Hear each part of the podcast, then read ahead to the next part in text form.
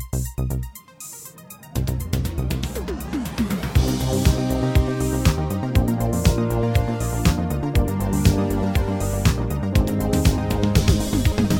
Hallo und herzlich willkommen zu der Outcast-Episode 294 mit einer ganz neuen Stimme, die da die Begrüßung macht. Ich bin der Chris und ähm, ja, wir haben da ein Doppel, das es eigentlich noch nie gegeben hat. Mit mir ist der Roland. Hallo miteinander. Jo, wir haben heute einen sich voll Kinofilm. Also nicht einen sich voll Film, den Nicola und Ja. äh, Marco machen, sondern Also äh, die, die da diese Art von Podcast nicht mögen, das ist ganz normale Kinowoche. genau, Dings. Kinowoche. Musik fehlt, weil das ist auf äh, dem Handy von den Menschen, die das sonst auch machen, das Podcast. Wir haben dann nur den Raum und das Gerät und Mikrofon bekommen, aber nicht Musik, die wir dürfen abspielen Darum Genau, das müssen wir noch Geld zahlen an Marco und Nicola. Und, äh, wir haben die nicht eingekauft für die Outcast-Musik. ein stiller Einstieg. Genau. Ja, was machen wir? Acht Filme plus ein bisschen über Taylor Swift in die Bühnenshow. Das ist ja kein richtiger Film. Müssen wir aber nicht drüber reden. Haben wir ja vorher in der Kino... Wie heisst die? Was machen wir amigs noch? Eine Kino-News-Woche, Ru- irgendetwas. Ich habe das zum ersten Mal gehört. Newscast. Newscast. Immer am Montag, immer frisch zum Morgenkaffee. Ah, gut. Im letzten Morgen... trinkst keinen Kaffee, ich- Nein. Weil ich Kaffee nicht weiss, was das ist, habe ich das nie gelesen. Aber mit dem hört man mich über Taylor Swift äh, ihre Bühnenshow reden.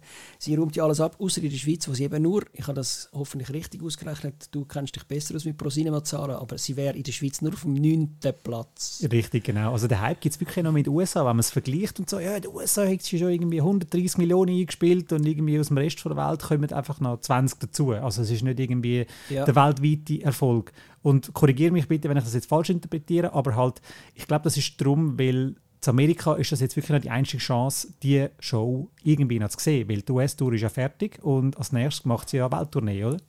Ja, also es gibt vielleicht gleich mehr Menschen, die Angst haben, sie werden gespoilert, während sie das gehen schauen und nachher im Sommer im letzten Grund oder in der Arena auf, ich sage jetzt nicht wo, stehen. Gelsenkirchen kann man ja noch erwähnen. Ähm, ja, oder es gibt einfach weniger Swifties außerhalb von Amerika. Oder Das kann natürlich alle. Swifties schauen jetzt American Football. kann auch sein. Wegen ihrem neuen Freund und so weiter und so fort. Ja, aber eben das letzte Grund, oder die beiden letzten Grund, äh, Konzerte sind ja auch in der kürzesten Zeit ausverkauft gewesen. Und das, was du jetzt vorher angesprochen hast, kann ich mir aber schon vorstellen, dass sagen so, hey, ich will nicht gespoilert werden im Kino, ich würde ja, ich würde ja lieber gerne zuerst live Jetzt sehen. mal ehrlich, ein richtiger Swifty, es sind so viele Handys. Also man muss sich vorstellen, wie viele Konzerte sie gemacht hat, etwa 57, mit jeweils 70'000 Leuten, die alles Handy dabei haben. Das ist alles vertiktokt. Und ich habe das auch schon auf YouTube komplett dreieinhalb Stunden die Eras Tour geschaut. Ähm, das ist einfach ein schlechter als der Film, der nämlich wirklich super gemacht worden ist. Ich habe ihn jetzt auch schon zweimal geschaut und auch so merken, ah, eigentlich müsste ich jetzt da eine Kamera sein und dann gibt es einen Schnitt und dann ist nicht, dann merkst du, wie das gut zusammengeschnitten worden ist aus drei verschiedenen Konzerten, die in Glendale in Los Angeles aufgenommen worden sind. Es ist hervorragend. Sie hat catchy Songs, sie hat super Charisma, es ist ein Bühnenwechsel. Wir Europäer müssen das vergleichen mit dem Eurovision Song Contest. Der geht auch über drei Stunden und dann kommen ein Lied nach dem anderen. Nicht alle Lieder sind lässig. Ich hatte ein bisschen einen Hänger. Gehabt. Vielleicht bin ich gleich nicht so der Swiftie, ich meine, weil ich gewisse Alben nicht so gut kenne und wirklich ein bisschen wenn sie dann mit der Goldkugel zu laufen kommt und so und äh, Hexenkostüm hat, ich so, können wir wieder ein bisschen mehr hüpfen. Aber ähm, es ist, es ist schon phänomenal, was die, was die leistet. Und eben, im Vergleich mit dem Eurovision Song Contest, der kommt alle drei Minuten einen neuen singen. Sie macht das alles allein. Und ich habe es äh, mit einer Dame geschaut, wo die, die grossen Fragen sind, wie bleiben ihre Haare so trocken? Anscheinend sagen es Perücken, das ist eine grosse äh, Theorie von den Swifties. Und es gibt ganz blöde Leute, die meinen, bei diesen Dampfnebelschwadenmaschinen, die es da hat, da kommen Trockenshampoo raus. Ich weiß leider nicht, was Trockenshampoo genau ist, aber das hilft, glaube ich, nicht, wenn man das ähm, äh, äh, Dingsfrisur, also eine schöne Frisur haben. Während drei Stunden super Sport. Ich glaube wirklich, wenn man im Fitnesscenter drei Stunden lang sich vorausgibt, dann hat eine Frau mit langen Haaren dann schon irgendwann mal ein bisschen klebt etwas an der Stirn. Aber bei der Taylor Swift eben nicht. Spannend. Spannend. Gut, aber eben, es ist ja nur Taylor Swift ihre Bühnenshow. Jetzt reden wir über Film. Ja, wir bleiben gar noch schnell bei der Musik und zwar haben wir es zuerst von einem sehr musikalischen Animationsfilm und zwar Trolls Band Together. Das ist der dritte Teil von dieser DreamWorks-Saga um da die lustigen Trolls, die du wo man früher noch hatte, hast du die auch gehabt? So mit so, Was, so, so wirklich? komischen Figuren, so braune Figuren Das mit mit langen zu Haaren. Ja, also die, die, kann man so, die kann man so verkatschen, am Hund ins Maul stecken und so, ohne dass etwas passiert, oder? So rosarote und hellgrüne. Genau, das sind die. Und die sind wirklich mal ein Ding gewesen. Ich bin halt aus dem Schlumpfzeitalter. Trolls ist dann nur das Gleiche mit Haar gewesen. Genau, einfach so die Haare, die ewig noch raufgehen. Genau. Erzähl mir von Trolls, die Handlung. Wer ist da wichtig? Ich habe noch nie einen Film von denen gesehen. Du hast noch nie einen Film von denen gesehen? Okay, gut. Also, äh, die Haupt, also die Hauptprotagonisten, super. Die Protagonisten sind äh, The Branch und Poppy. Eben Poppy, das hätte ich fast schon gedacht. Mhm. Jetzt gerätelt. Gesprochen von Justin Timberlake und Anna Kendrick. Und die erleben da ihr äh, drittes Abenteuer. Und zwar wird enthüllt, dass der kleine Branch früher in einer Boyband war mit seinen vier Brüdern. Und dann ist es dann auseinandergegangen. Jetzt aber ähm, gefühlte 20 Jahre später soll es zur Reunion kommen, weil einer von diesen Brüdern ist entführt worden und der gilt es jetzt halt einfach zu retten. Und das ist so ein bisschen Basic Story. Ähm, ich bin ein Fan vom zweiten Film, wo während der Pandemie rausgekommen ist. Das war so ein Ding gewesen, ähm, gerade Covid, gerade frisch angefangen, Lockdown, alle die und anstatt ewig den Film zu verschieben, hat Universal gesagt, hey komm, der Trolls World Tour, der zweite Teil, den bieten wir jetzt im Streaming an. Wir warten jetzt bei dem Film nicht, bis, er, äh, bis die Kinos wieder offen sind.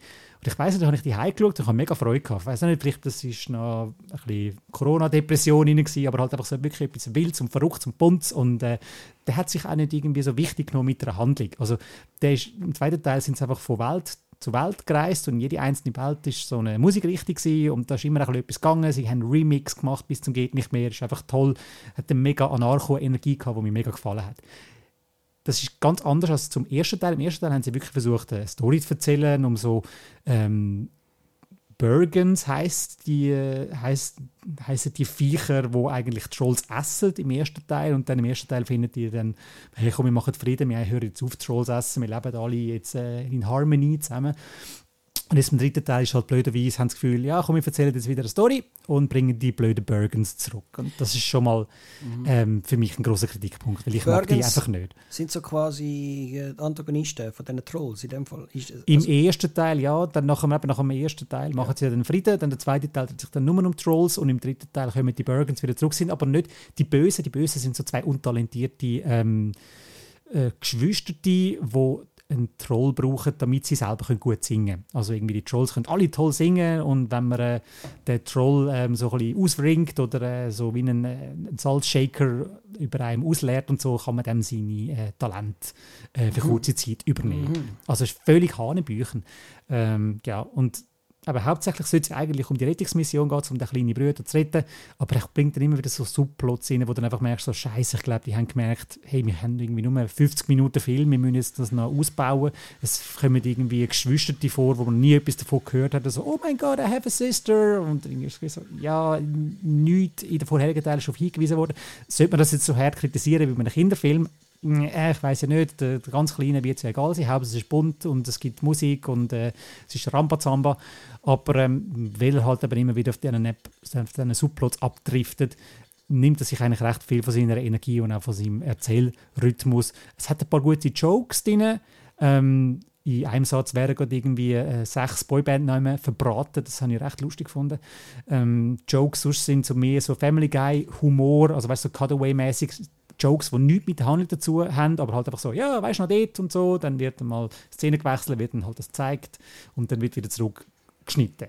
Ähm, ja, ich habe ihn eher enttäuscht gefunden, jetzt der, der dritte Teil. Ich bin nicht Fan von dieser Trolls-Reihe, mal abgesehen vom zweiten. Und ich habe, ich habe jetzt aber ein bisschen gehofft, Dreamworks, die haben jetzt so wieder ein bisschen den Groove gefunden. Ich meine, How to Train Dragon 3 ist toll gewesen, The, The Bad Guys ist toll gewesen und Puss in Boots, The Last Wish ist wirklich ist ja etwas, super toll gewesen. Der ist super ja. toll gewesen. Von dem habe ich gehofft, so, ja, vielleicht kommt jetzt von dieser Energie noch etwas äh, bei den Trolls rein.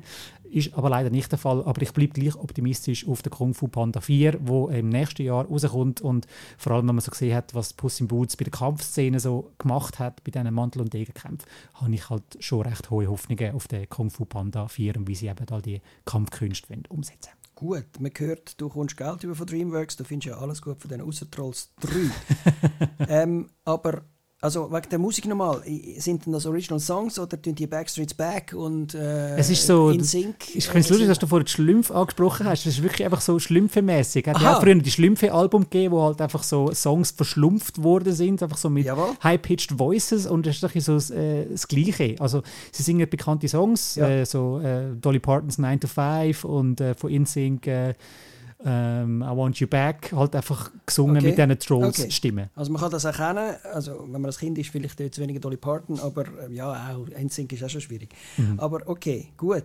Äh, Ist jetzt aber nicht etwas, wo du jetzt alle drei Teile musst unbedingt noch nachholen musst, um können, äh, mitschwätzen. Aber- Also das kannst ja. du wirklich sparen. Ich muss einfach sagen, in der Schweiz hat das dann äh, trotzdem dreimal so viele Zuschauer gehabt wie Taylor Swift die Eras Tour.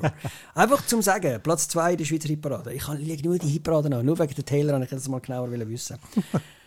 Das war meine Rechercheleistung zu Trolls 3. Ich danke.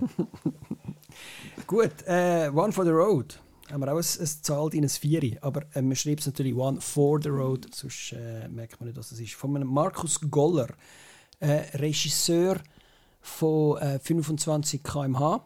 Darum bin ich auch jetzt ange angesprochen worden von dem Film. Den ich, das ist so ein Töffli-Film. gewesen. Recht lustig. Aber auch simpel und ganz früher äh, Friendship. Yes. Das ist so ein kurz nach der Wende, also ich glaube alle DDR, Ex-DDR-Bürger haben den super lässig gefunden, weil die zum Beispiel von Amerika gegangen sind. Irgendein ein deutsches Phänomen. Ich habe es spannend gefunden, dass der mit der Katja von Garnier äh, verheiratet ist. Ich weiß nicht, ob du weißt, wer Katja von Garnier ist. Garnier ist doch ein Shampoo, oder nicht? Ja, ja, genau. Äh, aber ich weiß nicht, ob das eine Dynastie ist, die nachher eine Shampoo-Sache Okay, wer, wer ist aber die gute Frau? Katja von Garnier ist, als ich ganz jung war, 1993, hat die so einen Film gemacht, abgeschminkt, mit der Katja Riemann. Und das ist, das ist äh, mega gehypt worden. Bevor es Internet gab, haben wir Leute Hefte wie Wiener und Tempo, ist dann das nachher mega gehypt worden.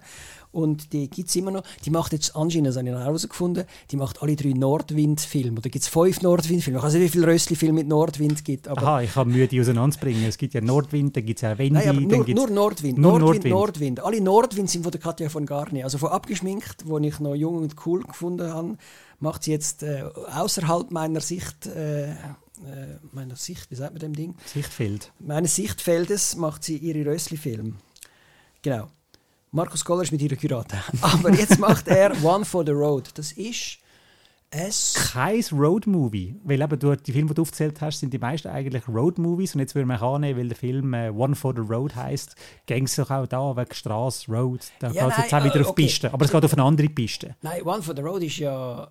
Also der Spruch. Also Wir nehmen einen, einen, nehmen- genau, wir nehmen also, eins. Nein, ich habe genug gut Englisch, dass ich dann nie irgendetwas mit äh, Road Movie Connection. Ist Road Movie eigentlich ein Begriff, den man kann brauchen in England? Oder ist das wie Handy, wo man die Amerikaner gar nicht sagen? Ich weiß es nicht. Roadtrip-Movie. Wahrscheinlich so. Gut. Äh, der Frederik Klau spielt einen Baustellenleiter, wo ähm, am Anfang den Fahrausweis äh, verliert, weil er besoffen er parkt eigentlich nur um. Es ist ganz komisch. Er, er fährt nur einmal aus dem Parkplatz raus und am anderen vorbei und wieder rein. Wird dann aber gleich verwünscht und der Polizist merkt es, weil es hat auch Bierli-Fläschchen im, im Auto und so weiter. Er muss noch in so einen Kurs und das ist sehr deutsch. Ich habe mich dann irgendwie gefragt, sollen wir uns jetzt aufregen? Er muss die NWO oder irgend so etwas muss er nachholen. Und es wird nie erklärt, was das ist. Ah, Es ist schon klar, er muss irgendwie einen Psychotest und, und so etwas machen. Ich weiß aber gar nicht, ob es in der Schweiz gibt. Oder, also, was, mir, mir hat noch nie den Fahrausweis weggenommen. Bei uns werden einfach die Autos verschrottet, wenn man schnell fährt und so. Aber so komische Kurs haben wir eben nicht. Und eben, soll man sich darüber aufregen, dann sage ich aber, ja, gleichzeitig Prom Nights und Halloween-Partys gibt es eigentlich auch nicht. Und man schaut hunderte von amerikanischen Filmen, wo auch so Zeug vorkommt, wo man gar nicht wissen, was es ist. Wir kommen nachher zu irgendwelchen äh, Native Indian äh, Americans, die auch nicht wissen, dass es ist einfach jetzt so eine Geschichte. Sie gehen in den Kurs, er muss in den Kurs und dort trifft er nachher auf den Herr Blau. das ist der Kursleiter, wo ihm nachher ein bisschen die Augen versucht zu öffnen, eigentlich allen Kurs mit äh, Kursteilnehmern. Da gibt es dann so ein paar Typen, die ein bisschen mehr in den Vordergrund kommen, andere ein bisschen weniger. Im Kurs ist auch Nora Tschirner als, frag mich wie die geheissen hat, die auch ein Alkoholproblem hat. Und ihr, also ja, es ist ein Film über funktionale Alkoholiker. Das ist, glaube ich, ein entstehender Begriff, wo eben können saufen, aber gleich noch funktionieren. Aber wenn das Auto umparkiert, weißt du, ist nicht irgendwie, er macht äh, zehnmal hin und her und äh, du geht, äh, geht andeutschen und alles und so, sondern er macht das eigentlich ganz gut. Ja. Und es wird viel im Film auch über, über Alkoholismus erklärt. Also es gibt ja vier Typen von Alkoholiker. Irgendwie so ist dann auch. Also Alpha, Beta, Gamma, Delta. Ich weiß nicht, ob das der Film erfunden hat oder ob es das wirklich gibt. Und wenn er das so erklärt wird, eben der eine ist, wo süchtig ist, wenn er, wenn er es nicht bekommt, wird er aggressiv. Dann gibt es andere, die einfach bei jedem Fest immer einfach mitmachen und so viel Fest besuchen wie, äh, wie möglich. Ähm, und, und, und die vier andere Typus von alkoholkrank. Äh, genau. Und der Alkoholismus im Film ist ja auch nicht immer äh, jetzt das neueste Thema von der neuesten Themen. Es gibt ganz viele verschiedene Filme. Ähm, gestern in der Vorpremiere ist zum Beispiel auch natürlich Drunk angesprochen worden. Der Drehbuchautor hat gesagt, er hätte den Film nicht gesehen, bevor er den Film fertig geschrieben hat. Was kann sein, weil er hat zehn Jahre, vor zehn Jahren schon damit angefangen mit dem Film zu schreiben. Und äh, der Christian Jungen hat noch Living Las Vegas genannt. Und du kannst mir jetzt sicher auch noch drei, vier andere Filme sagen, wo es um Alkohol geht. Barfly mit dem Mickey Rourke und Okay. Faye Dunaway. Und Billy Wilder ist doch auch noch. Ja, ja, The Last Weekend, Ja. er, glaube ich, geheißen, ja. Gibt es einfach. Ähm, also, Alkoholismus und Film dazu. genau. Wie hat dir das gefallen? Du hast das auch gesehen. Das ist einer, Film, wo, einer von den Filmen, die wir beide gesehen haben. Mhm. Ähm, mir hat eigentlich sehr gut gefallen. Also recht ehrlich mit dem Thema und nicht irgendwie so übertrieben, wie man es aus amerikanischen Filmen zeigt, irgendwie die ganz großen Alkoholiker ist, sondern halt einfach wirklich funktionierende Alkoholiker. Er wird auch während der Arbeit irgendwie nie ausfällig oder selten, halt einfach, er funktioniert einfach wirklich. Ähm, wenn er irgendwie ein Problem hat mit einem Rohr und so, kann er auf die Leute zugehen, ist kein Problem, tipptopp und so. Aber halt dann auch gleich so, der Film zeigt halt, äh, zeigt sehr schön auf, wie so gewisse Sachen, weißt, wenn man sich etwas vornimmt und so, hey, ich höre jetzt wirklich auf Saufen, bin jetzt gesund, lebe jetzt und so, wie das halt am Anfang motiviert an die Sache gehst und umso mehr du dann, ähm, umso mehr Zeit vergeht, umso mehr kommt der innere Schweinehund wieder führen und sagt so, äh, eigentlich alles blöd und äh, ja, die Entzugserscheinungen. Der Film hat mehrere so Methoden, um das zu zeigen. Also die dritte Hauptrolle ist quasi so eine Saftmaschine, wo er dann eben am Anfang Ja. mit Elan immer am Brauchen ist und seine Rüebli und Brokkoli drin macht und dann sitzt er auch, er hat eine wunderschöne Wohnung in Berlin und, und ist dann auf dem Balkon, wo immer die Sonne scheint und so weiter und trinkt dann so ein Glas, irgendeinen Smoothie und äh, tut es eigentlich anschauen wie ein Alkoholspot. Das ist also recht, eben, äh, es wird sehr viel didaktisch äh, gespielt mit, mit was das könnte sein und logisch, äh, Alkohol äh, hat, äh, also Alkoholsucht, meistens irgendwelche tiefergründige Probleme dahinter. Ähm, da gibt es Selbstmordgedanken und so weiter oder, oder man, man, man verweigert sich der Erkenntnis, dass man irgendetwas hat. Das scheint, ja, das muss alles richtig sein. Und, und ist auch, äh, äh, mit einer guten Inten- Intention ist der Film gemacht worden. Ähm, Jetzt, Und- ich höre es, ich höre es aber kommen. ja, bleiben wir noch beim Guten. Er spielt in Berlin und er versucht ein bisschen andere Berlin-Bilder zu zeigen als, als Sushamis. Ich habe ich habe selber mal in Berlin gelebt und habe ein versucht herauszufinden, wo ist das ist. Hallische Tor und, und Oberbaumbrücke und, und sonst weiter. Er fährt auch viel Velo, äh, weil er eben kein Auto mehr hat. Äh, ist eigentlich recht lustig. Er fährt auch viel bei Rot über die Straße, was dann teilweise auch ein Problem wird im Film. Aber es ist immer das Problem, wenn bei Rot über die Straße fährt, Kinder drum und, und andere Hörerinnen und Hörer bitte nicht bei Rot über die Straße. Ich muss einfach sagen, ich habe irgendwie, das ist mir erst äh, nachher in den Sinn gekommen, auch die anderen Alkoholikerfilme, ich habe einfach nicht gerne betrunkene Menschen. ich, bin selber nicht gerne betrunken. Ähm, ich, ich, das, er ist ja wirklich so ein, ein Firebeast. Also, äh, ich, einmal im Film, das ist auch wieder so ein komischer didaktischer Hinweis, da machen sie so einen, so einen Psychotest, wo in so einem Heftchen steht, also wie früher Dr. Sommer, Ja. äh, ABT, äh, nach wie vielen Gläsern äh, sind sie immer noch fröhlich und dann der ganze Tisch ist immer C mit äh, äh, nach drei Gläsern und so weiter. Ähm, und, und eben, es gibt Leute, die das mega gerne, die gerne unter Besoffenen sind, die gerne Oktoberfest besuchen, wo Alkohol etwas ein Genussmittel ist, das ihnen Freude macht und so weiter. Ähm, aber ich, ich, ich, ist, glaube, das ist ein bisschen, ich habe eine Aversion gegen das, selber zu betrunken sein und, und den Betrunkenen zuzuschauen. Ähm, zum Beispiel aus Drunk bin ich rausgelaufen. Einer von den wenigen Filmen, wo ich, Wirklich? wo ich, ich, ich nicht weiter schauen. Das, das ist äh, ich weiss, alle finden das super, ich gehe jetzt. Und bin dann rausgelaufen. Da jetzt nicht, wegen der Nora Tschirner vielleicht, ich weiß es nicht. Oder weil sie Vorpremiere war. Ähm, ja, da, ich, ich, ich bin nicht reingekommen. Mir, mir ist das irgendwie, Ja. das Genre ist nicht, ist nicht meins. Mhm. Sag ich so. Ich bin super reingekommen. Ähm, habe eigentlich Freude gehabt, also so viel Freude, der Film einem zu, zugestanden hat. Ähm, bin ich eigentlich voll dabei gewesen. Ich habe auch da die ähm, ähm, Confession-Szene von der Nora Tschirner stark gefunden, weil er, macht irgend, er umgeht ein paar Klischees ganz gut, ein paar läuft er halt einfach rein, das kann man nicht sagen und so, aber ähm, das kann man sagen, ähm, es ist halt ein Markus Goller-Film. So auf dem Papier sehen die eigentlich, ja, ich weiß genau, was ich bekomme, eben da die beiden Brüder in äh, 25 km/h. ja. Ähm, ja, ich weiß wie das wird laufen und dann hat er aber gleich, dann bringt er eine Tiefe an, dass dann die Figuren nicht egal sind. Also es ist nicht irgendein Matthias Schweighöfer oder ein Elise Barek oder im schlimmsten Fall ein Till Schweiger Film Ganz, oder so, ja, genau. Sondern Eben, 25 km/h äh, hat noch äh, Sandra Hüller äh, äh, eine Nebenrolle gehabt. Also der, der schaut schon, dass der begabte Menschen, nicht, dass die anderen, also außer der Til Schweiger, äh, nicht, nicht unbegabt sind, aber der schaut schon, dass er Charakterdarsteller eigentlich hat. Genau, und die machen das eigentlich auch glaubhaft. Und der Frederik Lau, der ja so ein bisschen den, den Ruf hat, aufgrund eben so anderen Rollen oder ähm, den, den Wettwerbungen, die er ja macht. Ich glaube, Bet, Betwin ist es, glaube wo er immer in der Pause bei Sky Sports auftaucht und so, hey, jetzt da kannst du voll wetten und so, Fußballspiel. Hat er so ein das Image. So Street so Credibility. Genau, genau. Und darum nimmst du ihm die Rollen eben auch ab. Und darum äh, bin ich dann eben auch recht mitgegangen, eben auch mit, mit seiner Vergangenheit, wo sie, glaube ich, nie wirklich ausbuchstabiert wird. Du hast dann einfach am Schluss eine Szene, so eine, so eine Wiedervereinigung, die auch recht schön ist. Und äh, ja, nein, mir hat er wirklich gebesselt. Überraschend, obwohl ich eigentlich hätte nicht so überrascht sein wenn man ja. den Namen Markus Goller hört. Nein, Frederik Klau muss ich auch nochmal unterstreichen, das ist eine sehr äh, also eine gute Leistung im, im Sinn von, das passt zu ihm. Also dem mhm. nimmt man das ab, dass der eben, er ist selber kein funktioneller Alkoholiker, aber, aber der, hat, der hat gelebt, der hat Partys gemacht und, und, und der kann das auch gut machen. Auch sein Kollege, den er hat, das finde ich spannend, das ist, also, ich weiß nicht, was es für ein Landsmann ist, aber es ist so einer, den man sonst nicht so in, in, in, einem, in einem deutschen Film sieht. Also ich weiß nicht, das ist nicht jetzt irgendein Diversity-Cast oder so, aber äh, den habe ich eigentlich auch noch ziemlich eindrücklich gefunden. Wie er heißt, wissen wir nicht. Der Burak Yigi. Ah, sehr gut, sehr gut, sehr gut, sehr gut, ohne nachschauen. Wow. Ich habe heute ein Interview gehabt mit ja. dem äh, Friedrich Lau, das könnt ihr nachher nachlesen auf outnow.ch. Und auch der Burak Yegi. Also, und ähm, ja, die beiden, haben, eben, die beiden haben dann eben im Victoria, dem legendären deutschen One-Shot-Film, auch zusammen geschafft. Darum sind wir aber auf das Thema gekommen. Ah, der kommt dort auch vor? Der kommt dort auch vor, ja. Okay. Äh, Victoria, unbedingt, wer es noch nicht gesehen hat, einer der besten Filme aller Zeiten. Das kann ich so unterschreiben ist One for the Road zwar nicht, aber ähm, kann man sich trotzdem geben. One for the Cinema. Yes. Äh, auch gefestet wird in einem zweiten deutschen Film, der diese Woche oder schon angelaufen ist. One for the Road läuft an.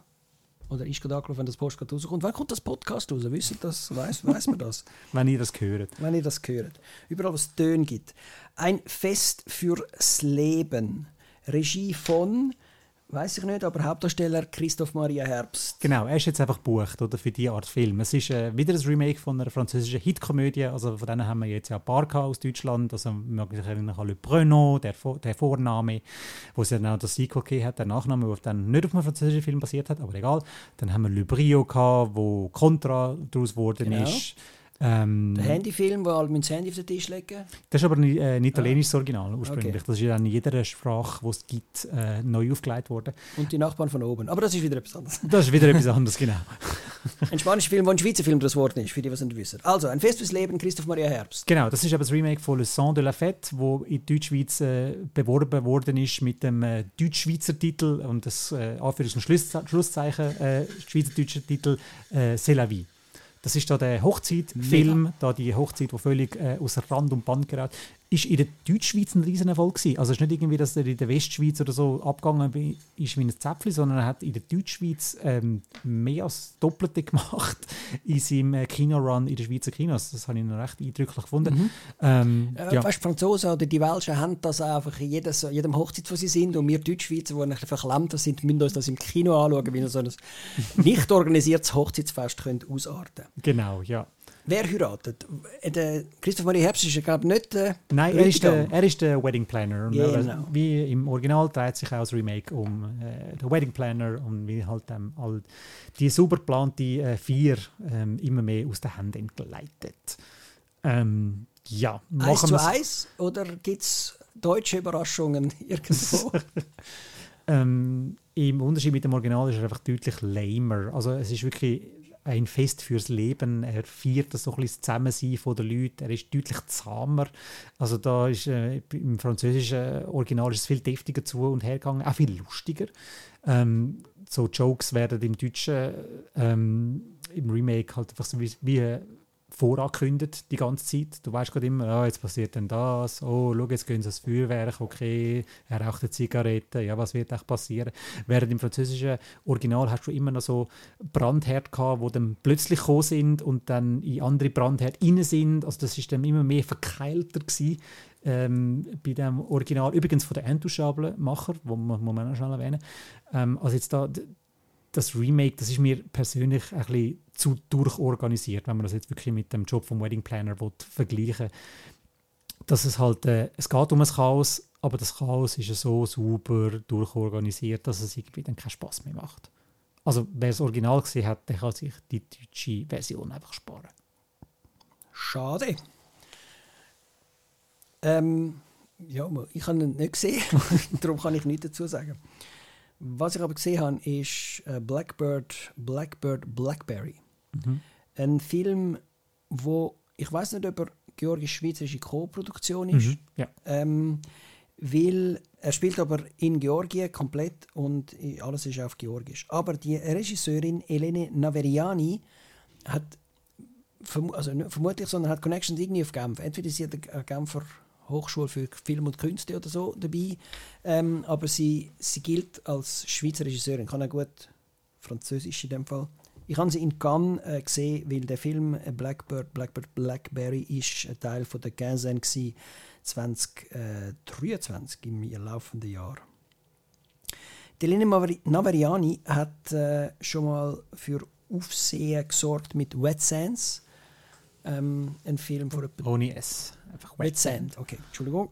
Ähm, wo drei, vier Jahre oder zwei, drei Jahre wahrscheinlich war, äh, wo auch schon in Georgien gespielt hat. Und mit, mit der, auch der Film spielt mit dem ländlichen ja, Klischee, also von, von der gewisse Rückständigkeit, die man an, an einem ländlichen Dorf halt äh, zuschreibt und dann kommt jemand aus der Stadt dort rein und äh, zu einer Beerdigung, glaube ähm, also jetzt rede ich von Wetsend, nicht von Blackbird, Blackbird, Blackberry, ähm, und dann tun sich dort alte Wunden aufmachen.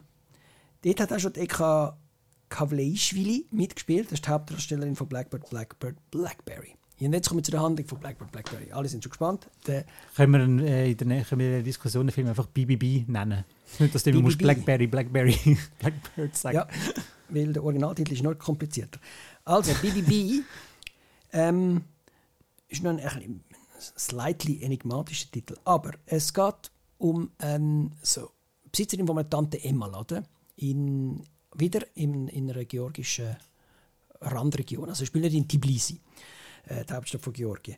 Ähm, und sie steht eigentlich so, also es, es, ist eine Drogerie, äh, wo man aber auch Mehl und Zeug posten, also kann man in der Drogerie auch. Aber äh, ähm, einfach ein Ort, wo es alles hat, genau, was man braucht. Genau. Und natürlich wird dort getratscht und so mit den anderen Frauen. Es ist aber, sie ist, eh, am Anfang des Films ist sie irgendwie am Beere pflücken irgendwo und geht in ein Loch ab und, und ist dann halb tot und, und überlebt das. Und dann das erweckt bei ihr quasi so eine, äh, ja. Was ist, wenn ich morgen sterbe? Ich habe dann gar nicht richtig gelebt. Oder? Genau. Und das Erste, was sie dann macht, wie man es also macht, dann kommt der Lieferant mit seinem Lastwagen, äh, auch ein älterer Herr, also die Dame ist äh, über, also über 50 wahrscheinlich, ja, und äh, die haben dann zusammen Sex in dieser Drogerie. Und, und äh, der Film erzählt hat, dass sie, sie, wär, also sie ist entjungfert worden. Sie hat noch nie Sex vorher und, und hat dann das mit dem, mit dem Dings, mit dem, mit dem Lastwagenfahrer gehabt. Und so äh, kommt sie da in eine Affäre hin und das ist natürlich dann alles im Dorf wird das äh, komisch beobachtet und so weiter. Und eben, es hat eine junge Frau mit einem Handy, wo, wo dann immer muss fragen, was ist das? Also wenn sie irgendetwas will wissen aus dem Internet, muss sie zu der Frau gehen, also dem, zu dem Mädchen quasi, und die muss mhm. im Handy schauen und dann kann sie nachher irgendetwas herausfinden, was sie will machen. Ja, das ist BBB als Handlung. ähm, ich habe es einen, einen, spannenden Film gefunden, eben weil es um Sexualität im, im Alter geht. Etwas, wo, mhm. wo sonst immer ein bisschen tabuisiert wird, aber die Elena Naveriani, die, die sagt eben, das ist so, die, auch die Menschen haben Gelüste, auch die Menschen haben äh, Bedürfnisse, wo jetzt da, und, und, das kann man auch zeigen, also wer sich da abgestoßen gefühlt, sie hat sich da wirklich gewehrt dagegen, sie sagt immer so, ja, das musst du nicht zeigen und so weiter. Doch, sie findet das gut und ich tue sie eigentlich da in dem Sinn unterstützen, weil äh, das ist wirklich noch spannend, wie, wie die Eka Kavalejschwili äh, die, die Rolle spielt und, und quasi wirklich aufblüht durch das Ganze und, und dann eben so affärenmäßig mit Hotelzimmern und so weiter, das muss sie zuerst üben und das hat sie alles nicht gehabt, aber, aber äh, sie, hat, sie lebt da auf und es macht ihr Spaß und das ist schön zum Zuschauen. Also ist deutlich äh, humorvoller als jetzt Wet Sand. Wet Sand ist ja dann so ein Houdanit gewesen, da geht es ja um, einen, äh, jemand stirbt und dann nachher geht es um herausfinden, eben, ist der vielleicht jetzt umgebracht worden aufgrund äh, seiner Orientierung und äh, Ja, es ist, es ist ein stiller Humor, eben, äh, die, die Drahtschweiber und so weiter, oder, oder eben, der, das, das ist das, es ist nicht irgendein Schenkelklopfer oder so, aber äh, ich würde sagen, ein sehenswerter Film, wo, wo also ich finde die spannend, die Naveriani, und, und bin gespannt, was die, ob die vielleicht mal etwas auf Englisch oder, oder, oder in einer weniger äh, exotischen Sprache wie Georgisch macht. Oder ob Schweizerdeutsch. Nein, das sie wahrscheinlich nicht machen, weil das machen die Tromas auch nicht. Ähm, aber ähm, äh, oder ob sie auf der georgischen Schiene bleibt, das ist ja quasi dann abonniert auf, auf georgische Dörfli-Drama. ich glaube nicht, die, die, die hat sicher auch äh, etwas äh, in Planung, wo dann eben ein bisschen in eine andere Richtung geht. Yes. Wir haben als nächstes, wenn du willst, Niad, Nayed, ich sage das alles falsch. Diana Nyad, genau. Eine Netflix-Produktion, die noch ganz schnell äh, in Kinos gebracht wird, weil sich Netflix da ein paar Oscars ausrechnet, wird es aber höchstwahrscheinlich keine geben. Also ich kann es mir nicht vorstellen. Ich meine, Dana Benning ist schon tausendmal nominiert gewesen, hat aber nie etwas gewonnen. Vielleicht lange es jetzt nochmal für eine Nomination, aber dass er gewinnen wird, ist eher unwahrscheinlich. Ich habe den Ähm, Film nicht gesehen, aber blöde Zwischenfrage, ist immer noch mit dem Warren Beatty verheiratet? Ich glaube, ja. Also ich habe da nichts anderes gehört. Gut, das ist meine Annette Bening, also meine Annette Bening. Ähm, warum das so ein bisschen gehypt worden ist und mit Oscars in Verbindung gebracht wurde, ist vor allem wegen einem Regie-Ehepaar. Ähm, die sind verantwortlich für den Dokumentarfilm Free Solo und The Rescue. Ich nehme an, du hast du beide gesehen, oder? Free Solo ja, der Rest, also das ist der Bergsteigerfilm, Mhm, genau. da ohne, ohne, Ohne Seile, ohne ohne. Seile auf irgendwelche extra steile eigenen Orte, wenn in Amerika aufklettert. Und der Rescue, ah, das ist ein, die Lochis, habe ich den die Lochis genannt. Das ist einer von diesen thailändischen, Genau. äh, die Lochis. also die thailändischen Kinder, die Fußballmannschaft, die da verschüttet worden ist. Welchen ist es denn von denen, der Rescue? Der, Es ist ein Dokumentarfilm, Okay. es ist nicht der von nein, den Ron habe ich nicht Howard. gesehen, ich habe nur den Ron, Der Ron Howard gesehen. Variante gesehen. 13 Lives hat der geheißen. Ähm, Cool, ah, okay. Okay. Jetzt da auch wieder True Story, aber halt äh, im Spielfilm. Spielfilm gewandt. Und da geht es eben um äh, die wahre Geschichte von der Profischwimmerin Diana Nyad, die äh, mit 60 entscheidet, hey, ich habe doch mal vor ein paar Jahrzehnten probiert, ähm, von Kuba aus nach Key West zu schwimmen, also von Kuba in die USA, dort in Florida. Hey, das probiere ich jetzt nochmal, ähm, ohne Haikäfig und so, wirklich äh, ohne Hilfe. Wie viele Kilometer sind das, fragen sich jetzt alle wahrscheinlich. Oder ungefähr. 110 Meilen. Du kannst es jetzt in Kilometer umrechnen. Ist das 0,6? Man hat das Zeitchen, man hat Ja, das Zeitchen. Es ist mehr als der Ärmelkanal oder äh, Seeüberquerung von 177 Horgen auf 100 Talwil oder so. Genau, 177 Kilometer sind das. Gut.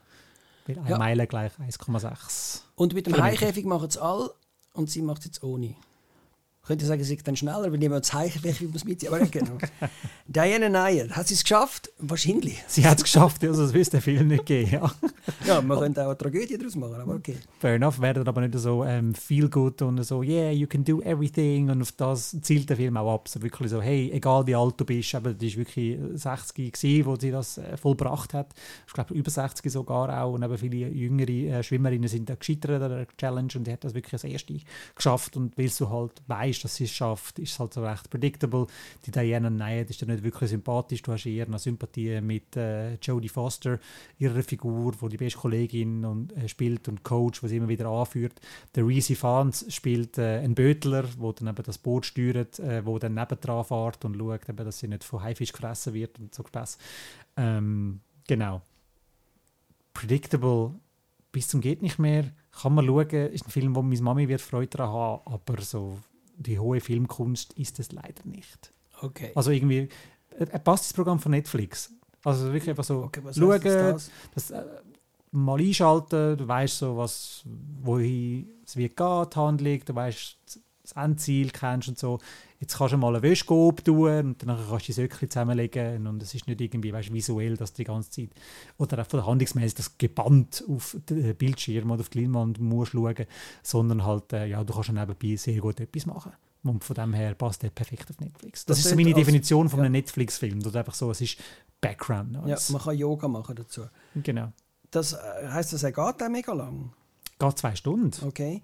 Weil, was hat denn Netflix mit diesen Schwimmerfilmen? Es ist ja auch das Drama um die iranischen äh, Schwimmerinnen, die nachher Ja. syrisch, okay, excuse, wo auf Deutschland gekommen sind und nachher äh, gelernt Mhm. haben, äh, schwimmen quasi. Also nein, sie haben es schon, sie haben es schon können, aber sind nachher so gepusht worden, dass sie die Olympiade geschafft haben.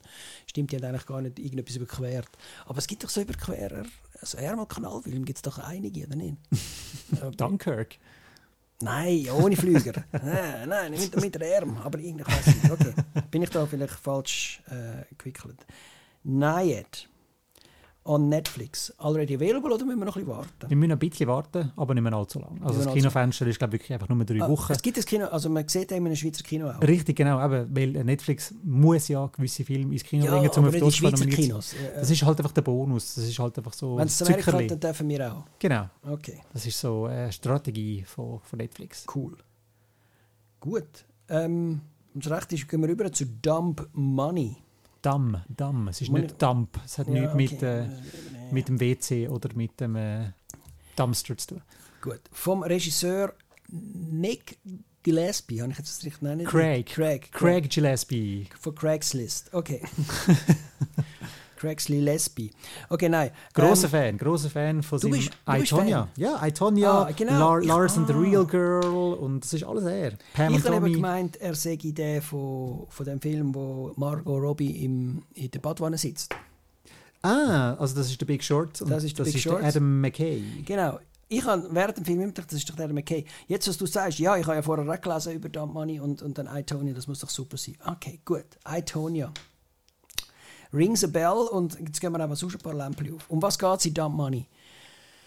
Ein Skandal, der auch in der Schweiz äh, mitverfolgt hat werden können, global. Es ist ähm, die Aktien von GameStop. GameStop kennt man auch aus Schweizer Einkaufszentren. Ich weiß nicht, ob es es heute noch gibt. Jetzt ist es jetzt ist es wirklich vorbei, oder nicht? Ich weiß Ich nicht. glaube wirklich, also Im, Im Glattzentrum hat es mal einen GameStop im gegeben. Glanzzentrum Und- hat es wirklich mal einen GameStop gegeben, dort in dem Minus glaub 1. ich, ja. auch irgendwo, oder nicht? Aber der heisst jetzt anders, kann ich mir sagen lassen von meiner Freundin. Steg Electronics. Ne?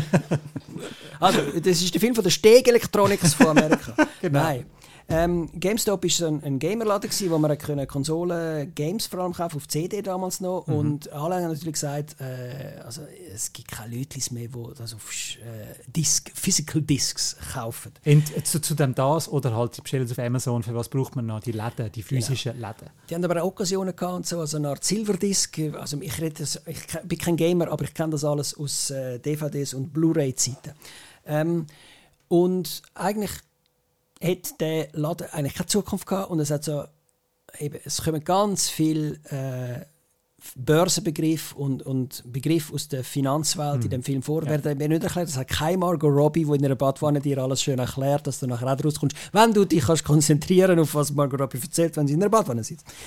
Und ähm, es gibt ja eben so Hedgefonds, erster Begriff, wo irgendwie das Geld wollen rausziehen aus dem, aus dem ganzen Ding, dass es irgendwann bankrott geht, dann werden sie irgendwie noch reicher. Genau, Eben. sie wettet, sie wettet auf das Versagen von dieser Aktie, also von dieser Firma. Genau.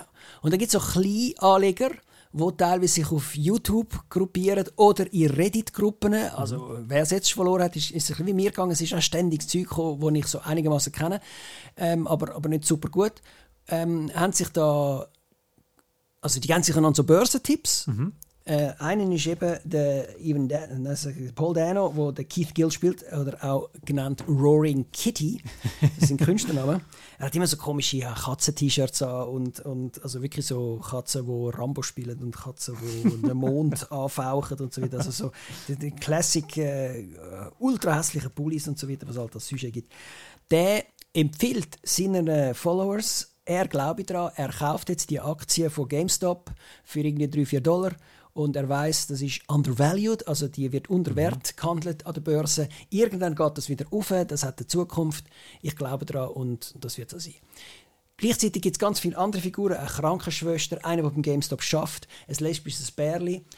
Das sind, glaube ich, alle, die auch wo dem Roaring Kitty glauben. Und die werden da eingeführt, nicht nur mit dem Namen, sondern mit ihrem ähm, Kontostand. Kontostand. Net Worth, wie das immer so schön heißt, wenn man im Internet Ruhe versucht herauszufinden, wie teuer das Ronaldo ist. Und so, äh, wie, nicht wie teuer, wie viel Geld das er auf dem Konto hat. Der Net Worth. Bei einen ist es Minus und so weiter. Die, all die mit wenig Geld sind die Typen. Und dann gibt es aber den Seth Rogen und äh, Nick Otto- Offerman. Nick Offerman, Und der Vincent D'Onofrio. wo... Ah, stimmt. Auch- hast du auch ja, ich ja? habe im Abspann gelesen, was war er? Gewesen? Der mit der Glatze. Hat sie mit Glatze gehabt? Whatever. Das sind die, die mit dem Networth von äh, bei 2 Billionen anfangen, also Milliardäre, Ja. wo, wo dann auch noch kommen. Das Ganze spielt in der Corona-Pandemie. Mhm. Viel Masken, viel erster Impfstoff, viel andere Geschichten, die es halt dort gegeben hat. Und das habe ich auch einen, einen interessanten Aspekt gefunden, dass das der, der Corona, es ist gar nicht so lange her, aber es ist gleich wieder so lange her und dass es jetzt die ersten Film gibt, die zu der Corona-Pandemie spielen, aber nicht um Corona gehen. Mhm. Eigentlich noch lustig ähm, und ihr wisst es, ist kein Spoiler, die GameStop-Aktie ist nachher wirklich mega aufgegangen. Durch die Kleinanleger, die sich all dieses Ding gekauft haben und das sind das Teil, also vor allem der Roaring Kitty ist einigermaßen super reich geworden durch das ganze Ding. und die Reichen äh, haben sich äh, in den Arsch gebissen und gedacht, was läuft noch mit uns? Und das ist eben Dumb Money, wo man easy kann verdienen kann, was dann eben nicht funktioniert. Wie, wie hat dir das gefallen? Entschuldigung. Ähm, mir hat es gut gefallen. Ich bin halt von Itonia ausgegangen, dass jetzt da gibt es noch ein bisschen mehr Fourth Wall Breaks, die hat es eigentlich fast gar nicht gehabt. Ja. Ähm, mir hat noch ein bisschen böser dürfen sein. Er ist eigentlich recht ähm, neutral ist falsch gesagt, aber halt einfach recht äh, faktenbasiert. Also das, wo er uns Fakten verkauft und so, ist einfach wirklich fast ein bisschen, für mich war es fast ein bisschen zu rochen. Ich bin unterhalten, gewesen, aber ja. halt für mich hätte er noch ein bisschen mehr können mit Emotionen arbeiten Ja. Ich bin auch unterhalten. Gewesen. Bei weitem habe ich überhaupt nicht alles gecheckt, was dort abläuft. also Squeeze, Short Squeeze und all das Zeug. Mhm. Irgendwie so halb. Also, also ich habe nachher noch mehr gefährliches Halbwissen, als ich vorher schon hatte, nachdem ja. ich den Film fertig geschaut habe. Mich hat fasziniert, weil ich, ich wollte schon lange äh, Geld investieren, ich schaffe es aber nie, äh, Zeit aufzubringen, um mich mal reinzulesen. Aber die haben jetzt anscheinend all so eine App, wo sie können Börse, also an der Börse handeln mit einem Swipe up statt left or right. Mhm. Ähm, mit hinter einfach mit Geld. Genau. Und äh, die kommen teilweise eben auch halbwegs raus. Aber es sind alles so, nicht arme Leute, aber, aber äh, Leute, Leute aus dem Volk. Und das ist dann auch teilweise ein bisschen komisch gewesen, weil eben die Krankenschwester spielt von der Amerika Ferrara und der der Ding weiß man nicht, der, der GameStop-Besitzer weiß man nicht, aber das lesbische Pärchen ist eine von Industry und die andere ist aus einem, äh, äh, ja. Also der GameStop-Mitarbeiter ist der Anthony Ramos, der Hauptdarsteller von In the Heights. Okay. Ähm, die haben eigentlich gar nichts mit dem Roaring Kitty zu tun gehabt. Das sind wirklich einfach äh, mhm. äh, äh Exempel von, von Leuten, also zum quasi die ganze äh, Schar von Kleinanlegern hat man die gebraucht, um zum die darzustellen. Aber die, die haben auch, sind quasi wie in einem eigenen Film gewesen. Also die mhm. American Ferrari hat dann keinen Freund gehabt, dann gibt es so eine, so eine Flirt-Szene, wo sie in der Tankstelle steht oder sie hat irgendeinen so Buddy und äh, da kommt sie, sie ist die erste Krankenschwester, die nachher einen, einen, einen Shot, also so einen, äh, einen Impfstoff äh, eine Impfung bekommt für Corona im, im Staat, wherever sie she was. Ähm, das ist so wie in einem, in einem anderen Film, die jetzt eigentlich gar nicht gebraucht. Also, mhm. sie, schon, sie sind alle spannend gewesen. und das ist auch der, der, der Link zu äh, Itonia, das ist auch so eine Unterschicht, äh, nicht, nicht, nicht White Trash, aber, aber äh, so eben Leute wie du und ich, die es in Amerika gibt, die äh, am Struggle sind. Und, und ja. das hat er gut im Griff. Ja, und vor allem zeigt er dann die Ungerechtigkeit, dass irgendwie eben so, wenn die Kleinen mal das Gefühl haben, hey, jetzt zeigen wir es dann den Großen und so, dass dann die Großen äh, Mittel haben, eben durch ihren Reichtum oder ihre Connections in die Regierung, damit man das wieder kann, äh, zu Grad bügen Also halt einfach so, es ist, ja. es ist so ein bisschen, äh, der Rory Kitty wird so ein bisschen als Robin Hood aufstilisiert, hey, komm, wir, wir Kleinen, wir nehmen es jetzt da von den Reichen und verteilen es jetzt unter den Ärmeren und so, wie dann aber, ähm, ja, dann die, die Reichen dann aber zurück schlagen oder Druck, ja. schlagen. Die mit, Rob mit, the Hood, hat sie dann gesagt. Und die Robin Hood ist dann eben so eine, so eine Anleger-Online-Firma, wo, wo das eben können machen Genau, wo dann halt einfach irgendwann den Dienst abgestellt hat, zum, äh, damit die, die Kleinanleger wieder also noch mehr Geld können ja. machen ähm, Aber eben, ich vermute, dass wenn man den Wikipedia-Artikel liest, dass man ein bisschen mehr daraus kommt und, und ein bisschen tiefgründiger in das Ganze hineingeht. Und darum ist es ein bisschen so ein Versuch von, wir machen das lustig, auch ein bisschen emotional. Ähm, Shailene Woodley spielt äh, die Frau vom äh, Dings, wo, äh, vom, vom Roaring Kitty. Roaring Kitty, wo dann Pete Davidson ist auch noch dabei, wo, als Brüder. Ja, ah, ja. Schon wieder verdrängt. Nein, das, aber das ist auch, das ist, stimmt, also nicht, das ist, eine, das, ist, das ist die halbe Miete vom Film. Das ist so einer, wo, wo Essen ausfährt mit seinem, mit seinem Auto, wenn er noch eins hat, oder aber der Hälfte der Pommes schon gefressen sind, wenn er es dir vor die Tür stellt. Ähm, ja, ich weiß nicht, also ich bestelle eh wenig zu essen, ich koche lieber selber, aber gibt es das in der Schweiz auch Leute, wo... er wird irgendwann mal gewarnt, du bist im bewertet von diesen Kunden. Aha, okay.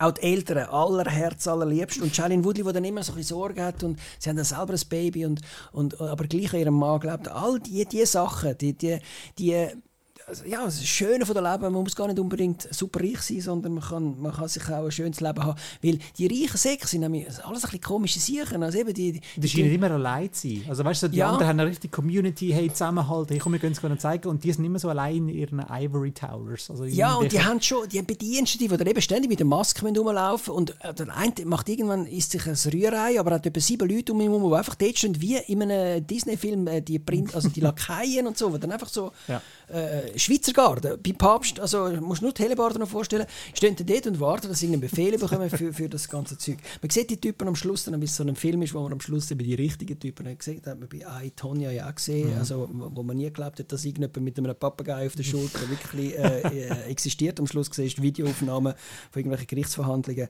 wo das wirklich vorkommt. Das hat es bei Dump Money auch.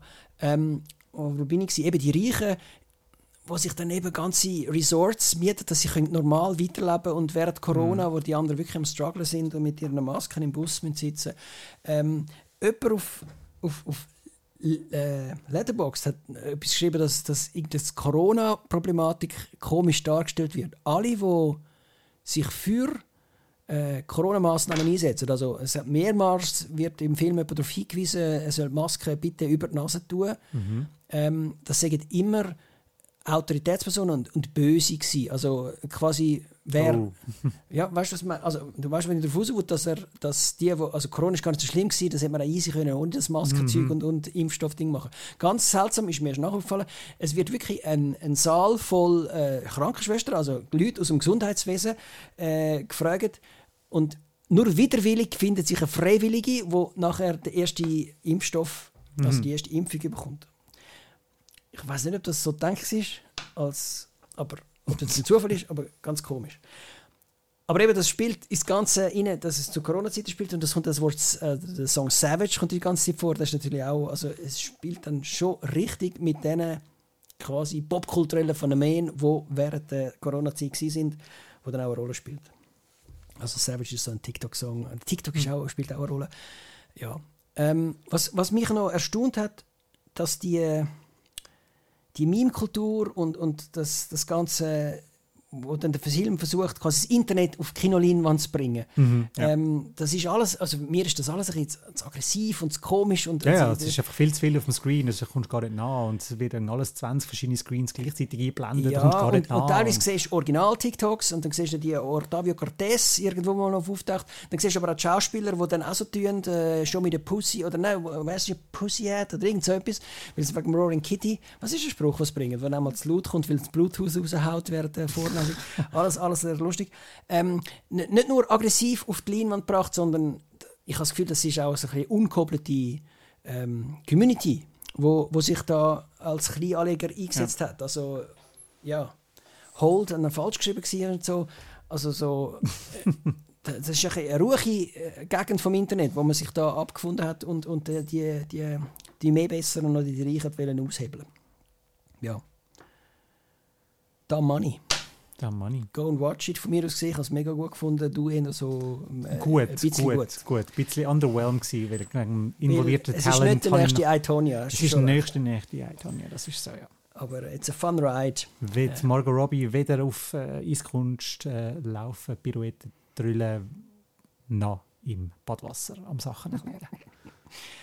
Ähm, was macht er eigentlich als nächstes? Weiß man das schon? Der, der, der Craig Gillespie oder Margot Robbie? Der Craig Gillespie. Margot Robbie tut jetzt Barbie Money spenden. keine, Ahnung, keine, keine Ahnung. Gut, aber vielleicht wird es auch mal ein Meister wie unsere nächsten beiden Regisseure. Wir kommen jetzt zum David Fincher, äh, Master of Seven und äh, Fight Club oder The Network, ähm, The Social Network und der Martin Scorsese. Fangen wir an mit The Killer. Auch das ein Netflix-Film, der jetzt noch ins Kino kommt, mhm. bevor er dann auf der Plattform ihres Streaming-Vertrauens mit dem roten N entsorgt wird. wird. entsorgt, ich weiß nicht. er ist in Venedig gelaufen, also er hat seine äh, äh, Oscar-Rampe quasi versucht zu starten. Ich Mhm. weiß nicht, du bist unser Oscar-Spezialist. Ist das auch einer, wo man muss auf dem Auge behalten für die Oscars? Oder? Was man bis jetzt so gehört von den Screenings in Venedig, aber auch in New York und London, ist halt einfach so, das ist der, der Mainstream-Film. Und ich, ich habe das Rennen ähm, noch analysiert mit der Linda zusammen, wo wir äh, die Oscar-Prognose-Episode aufgenommen haben. Und es ist so, immer wenn der Fincher etwas Spannendes gemacht hat, wo ein bisschen für die breite Masse ist, hat es dann hat es bei den Oscars die Academy nicht interessiert. Also die Filme, die bei ihm ähm, bei den Oscars mitgemischt haben, sind sie The Curious Case of Benjamin Button und Ja. The Social Network. Also all die, Nein, Social Network super. also, also, all, die- also all die Sevens und Fight Clubs Ja. und Gone Girls und Gone Girl with the Dragon ist- Tattoo, dort, äh, bei, der letzt, äh, bei den beiden letztgenannten Filmen, also Dragon Tattoo und Gone, Gone Girl, sind halt einfach die beiden Hauptdarstellerinnen nominiert gewesen, aber sonst nichts. Ja. Also es ist so, wenn der, Main, wenn der Fincher Mainstream macht, interessiert es die Academy nicht. Darum glaube ich jetzt auch nicht, dass der Film ähm, jetzt ein groß bei den Oscars wird mitmischen. Okay. Du Ich, kannst mich jetzt vom Gegenteil ich- und sagen, das ist der beste Film vom Jahr und äh, bei mir hat das Oscar Race ein bisschen eine Faszination i- also verloren. Darum äh, ist doch dann gleich, wer den Oscar gönnt, von mir aus gesehen. Ich schaue dann da die Verleihung, aber vorher 700 Wochen schon alles anschauen und, und Carpet, ne, was haben wir, alles die, all die Blogs und das schaue ich alles nicht mehr an. Ja.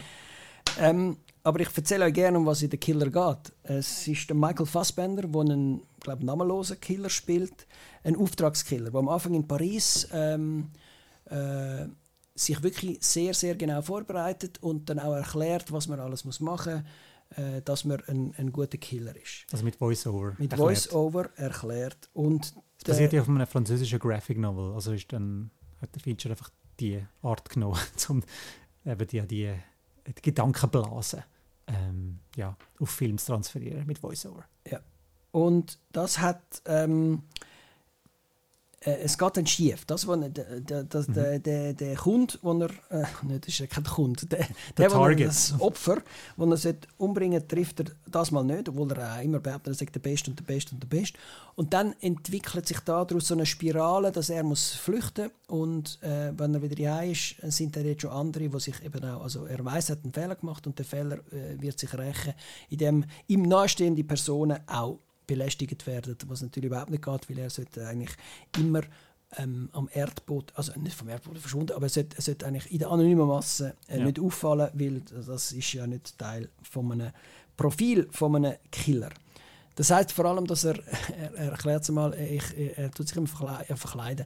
Sein, sein Lieblingskostüm ist wie ein deutscher äh, nicht Terrorist, sondern ein deutscher Tourist, weil mit denen will eh niemand reden und die, die fallen nicht auf. Ich, manchmal sage ich, er sieht ein wie ein Roger Federer Ultra mit so einem Dächelkäppli und, und so weiter.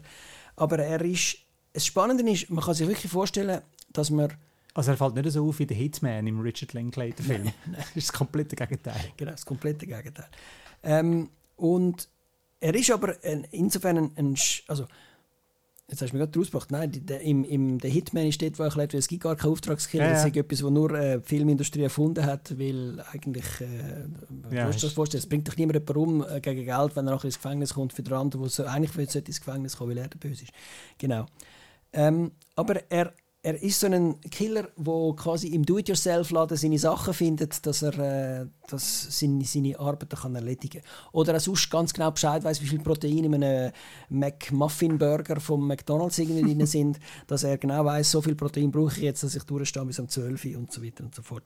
Er spielt auch mit Amazon äh, Deliveries an irgendwelche von diesen Packstations, die es da in Amerika in der Mecke gibt, äh, zum dich machen.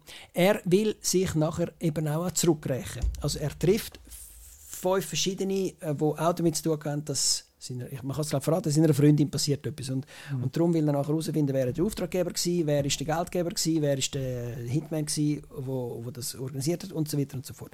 Und er geht nachher so Global Hopping wie so ein James Bond an verschiedenste Orte auf der Welt und geht sich dort go, äh, vorstellen, sagen wir es mal so, ganz, ganz nett. Einer von denen, die er dann trifft, ist auch Tilda Swinton. Ist auch noch spannend.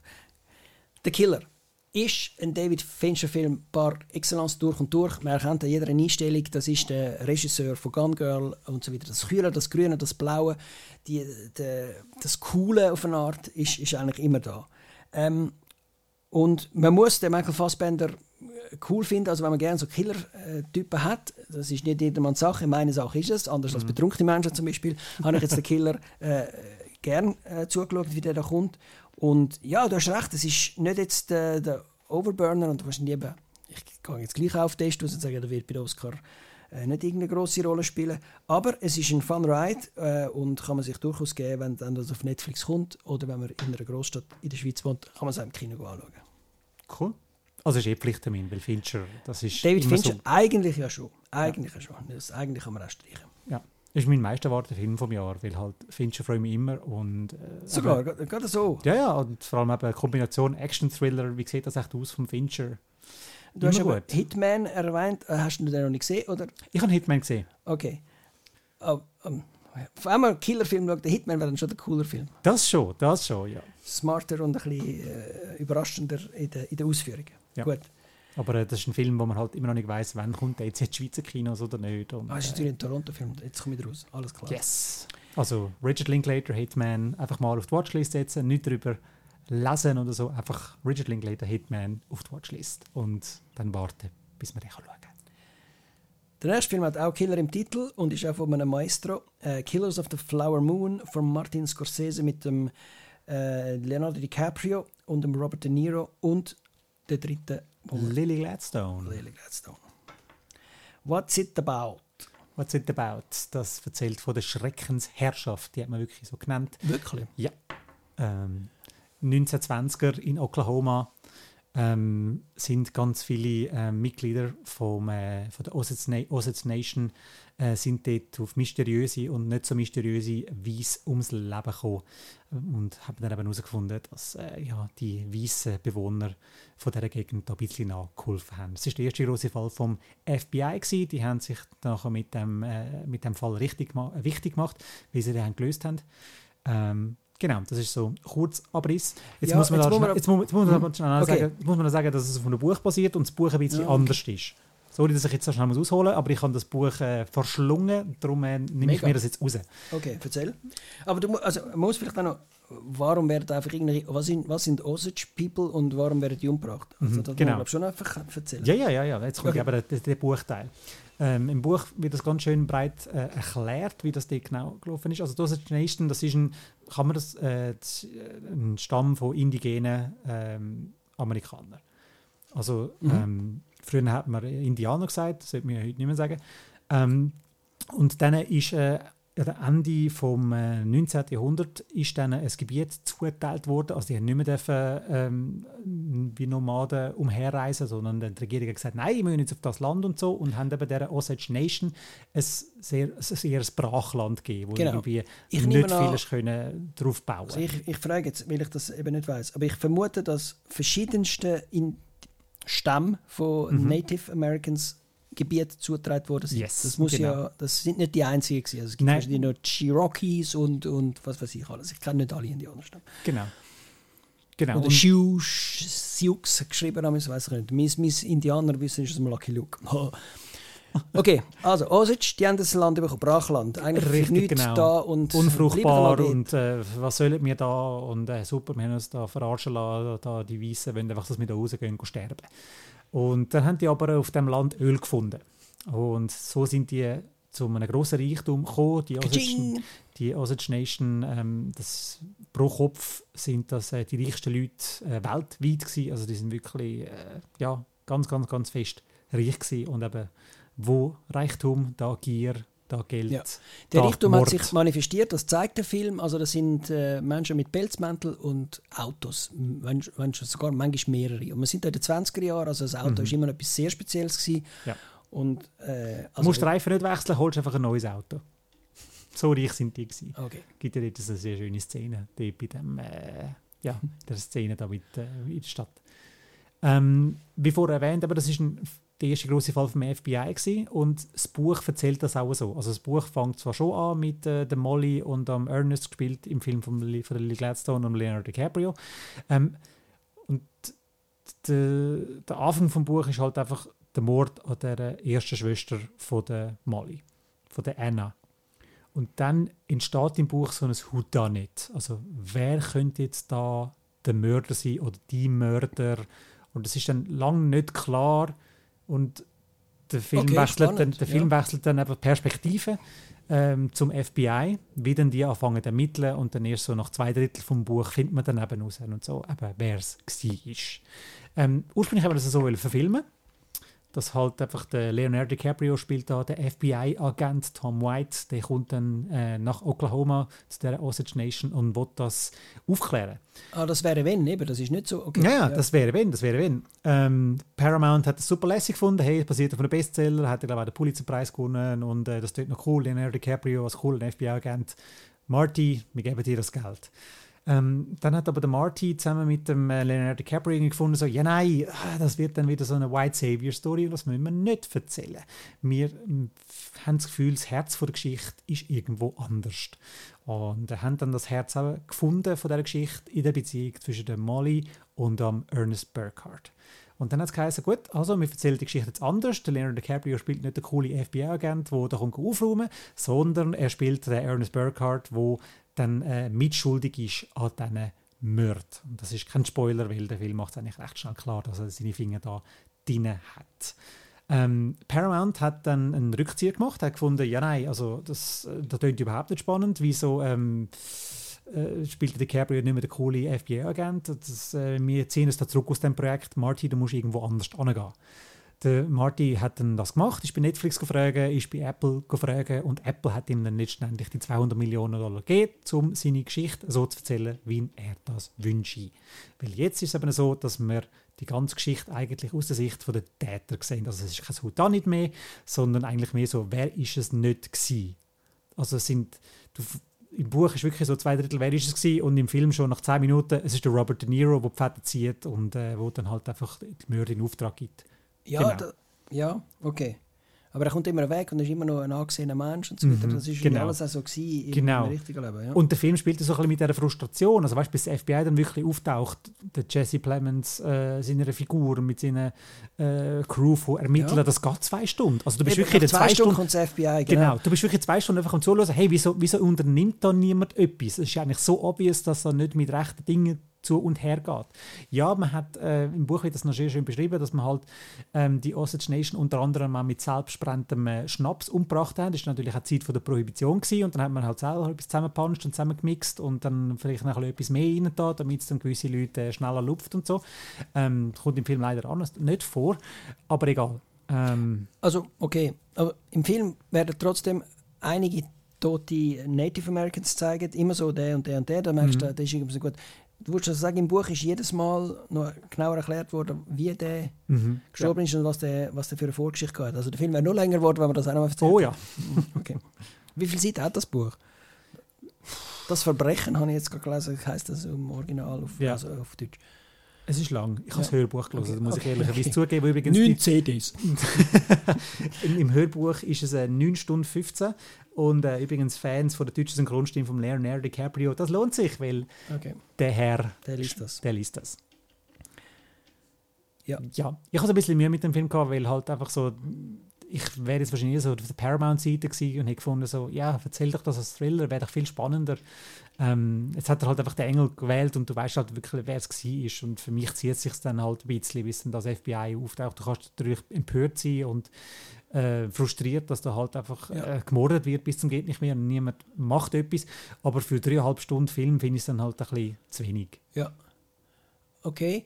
Ähm, ich, ich gehe nicht ganz mit dir mit. Also ich, ich habe es einfach geschichtlich interessant gefunden. Ich finde das spannend, wenn man etwas aus einem Film lehrt, äh, wo, wo, wo man vorher nicht gewusst hat. Ich habe nichts gewusst über die Osage County Nation. und äh, Osage Nation und dass es eben reiche, ich sage jetzt halt immer noch Anführungs- und Schlusszeichen Indianer gärt.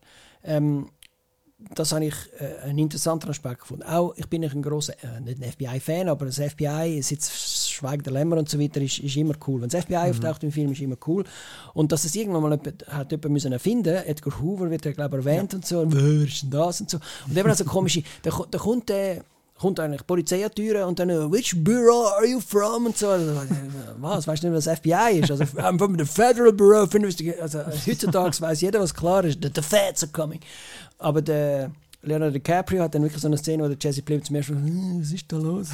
die haben ja keine Angst vor dem FBI. Also die, haben, die sind ja. ja so sicher, dass da. Also, genau, einfach ist so, voll easy. Also. Genau, auch so die Selbstverständlichkeit. Und das geht ja eigentlich auch, dass die Weißen eh das Gefühl haben und so, die sind weniger wert, da, äh, die Osage Nation, und die kann man ohne schlechtes Gewissen umladen. Das ist voll easy. Ja. Weil das, das, das, das, das Öl, das, das steht uns zu, das ist unser Grundrecht als Weiße. Das ist unser Land. Und bei den Darstellern, nehme ich mal an, hat sich der. Äh, äh, Scorsese Mühe gegeben, dass es auch Native American Darsteller sind. Also Lily Gladstone, die sieht nicht nur aus wie, sondern ist auch... Sie ist keine Osage Nation, ja. aber sie hat äh, Native American äh, Wurzeln. Okay. Das ist so, ja. Und sie, ich finde, also sie trägt den Film auch im Sinne von, weil sie hat wirklich in dieser Angst äh, quasi eben, sie ist dann auch Krankheit, wo sie dann auch nicht genau weiß, also die Krankheit gibt es auch. Und das ist auch irgendeine Krankheit, die man noch nicht richtig mhm. können heilen kann. Das ist ganz neu. Das sind erst fünf Personen, die da einen Impfstoff, also irgendeine also wir reden von Insulin. Insulin, äh, genau. Das Insulin wird als, auch als erstes bei ihnen angewendet. Sie finden das nicht so cool, weil sie früher halt eben Böllenwickel oder so etwas gemacht hat. Wie unsere Appenzeller, die tiefe Gesundheitskosten haben, weil sie halt nie zum Arzt gehen, haben das äh, Native Americans auch Sind die Appenzeller Indianer von der Schweiz? I don't know. Und ähm, das ist eigentlich gut. Was mich genervt hat, also Leo DiCaprio, der ist einfach ständig so. Macht den Letzt die ganze Zeit. Ja, wirklich. Und, und also ist kein, also sowieso keine Sympathiefigur, weil er ja im mörderischen Komplott mitmacht. Aber ja, er hätte jetzt nicht der Sunny Boy sein, aber irgendwie so. Ich habe jetzt so, was wäre, wenn jemand anderes würde spielen? Also, was ja. auch nicht. Es ist, es ist mega schräg reingekommen. Weil er wirklich, äh, ja, immer so, so ein Knusti halt. Also er ist einfach der Mitläufer, halt einfach so, er, wehrt sich irgendwie nicht groß und so, obwohl er eigentlich... Ja. Also ich glaube, wir gehen langsam in Spoiler-Territory. Also macht mir Spoiler jetzt Killers of the Flower Moon. Okay. Ja, aber das möchtest. Es gibt ja nicht viel, gibt ja nicht viel machen. Gut, ja. Spoiler Allah. Kann man nicht den Knopf irgendwie drücken? es hat da lauter Knöpfe, aber... Äh, Gut, also, jetzt kommen Spoiler. Wer Killers of the Flower Moon äh, erst die ersten drei Stunden gesehen hat, und jetzt kommt die letzte halbe Stunde, wird jetzt noch gespoilert. Ja, also aber DiCaprio macht ja da fließig mit und ähm, ist ja verantwortlich. Und, aber er vergiftet ja eigentlich seine Frau. Mhm so in der zweiten Hälfte von dem Film. Und, Was ja immer der ursprüngliche Plan war. Also, genau. hat sie eigentlich nur geheiratet, dass er, dass er sich um die Ecke bringt, hat sich dann aber glaube schon verliebt. So, oder? Genau, das ist für mich auch noch ein bisschen zu wenig rausgekommen, dass ja. die dann wirklich, also ich meine, sie, sie, rührt ihm gerade am Anfang an den Kopf und so, oh, a wolf wants money, oder was sie dann ja. Ihm sagt, oder? Dass sie eigentlich genau weiß, der wird wahrscheinlich auf mein Geld aussehen, aber es gibt dann halt gleich eine Love Story und so. Und ich, ich, ich finde, Der Leo ist aber auch nicht mehr so ein hübscher, es ist alles ein bisschen... Ja, ich, ich finde, du hättest ein mehr Zeit mit denen gebraucht am Anfang. Das halt wirklich einfach, ja, ähm, das, das geht mir nicht, ich nehme nehm denen das ab, das Paar und so. Und jetzt ist es halt einfach so, ja, er ist einfach ein, ein Double, Mitläufer, der halt einfach alles macht, was der, der große Onkel, gespielt von äh, Robert De Niro, ihm sagt. Er will einfach da nicht «Don't rock the boat», auch wenn ich da meine Frau äh, damit eigentlich vergiften und umbringen. Aber er schützt sich so ein bisschen auch durch seine Dummheit. Also weißt du, dass er irgendwie nicht nachfragt, so, hey, was läuft da genau, sondern einfach so, äh, ich, bin, ich bin ja nur mitgelaufen, ich bin ja nicht, ich bin kein Mörder, ich habe ja nichts. Äh, ich habe nur anderen gesagt, dass ich mein Auto haben und so, und dafür bringt dann jemand um. Also es ist wirklich, er, er wäscht so seine Hände ein bisschen in Unschuld, obwohl er eigentlich äh, definitiv Blut in seinen Händen hat. Erklärst du mir den Schluss? Am Schluss wird es ja eine Radioshow. Mhm, das erkläre ich sehr gerne. Kommt das auch im Buch oder, oder ist das ein, ein, ein Macke vom Scorsese, dass er selber sein Cowboy machen kann? Spoiler. ähm, das ist eine Anpassung gegenüber dem Buch. Also im Buch kommt die Radioshow vor. Mhm. Und zwar wird das erklärt, dass halt das FBI, ähm, eben, wie du richtig sagst, man hat das noch nicht kennt, äh, wo der Mordfall äh, ermittelt worden ist. Und das ist eben der erste große Fall von dem FBI gewesen. Die sind damit bekannt worden und haben dann eben die Radioshow gemacht, um in der Welt in Amerika einen höheren Bekanntheitsgrad. PR. Genau, es ist eine reine PR-Marke mhm. und ähm, dann die haben da die wöchentliche Radiosendung gehabt, wirklich mit all diesen äh, lustigen Tönen, die du dann im Film siehst und so, wo sie sich dann inszeniert haben als «Hey, wir sind Heroes, wir sind dort ja. angekommen und haben den Fall gelöst und sind sieben Siechen». Das zeigt der Film eigentlich sehr schön auf, wie das so äh, gemacht ist. Und der Scorsese hat auch gesagt, dass er das Original-Skript gebraucht hat von der Episode, wo der, eben die Schreckensherrschaft, äh, wo es um das gegangen ist. Was jetzt aber neu dazugekommen ist, halt Martin Scorsese. Also am Schluss steht er ja, die, die den Film gesehen haben, steht er ja dann an, als Mikrofon und erzählt, was mit dem Molly Burkhardt passiert ist.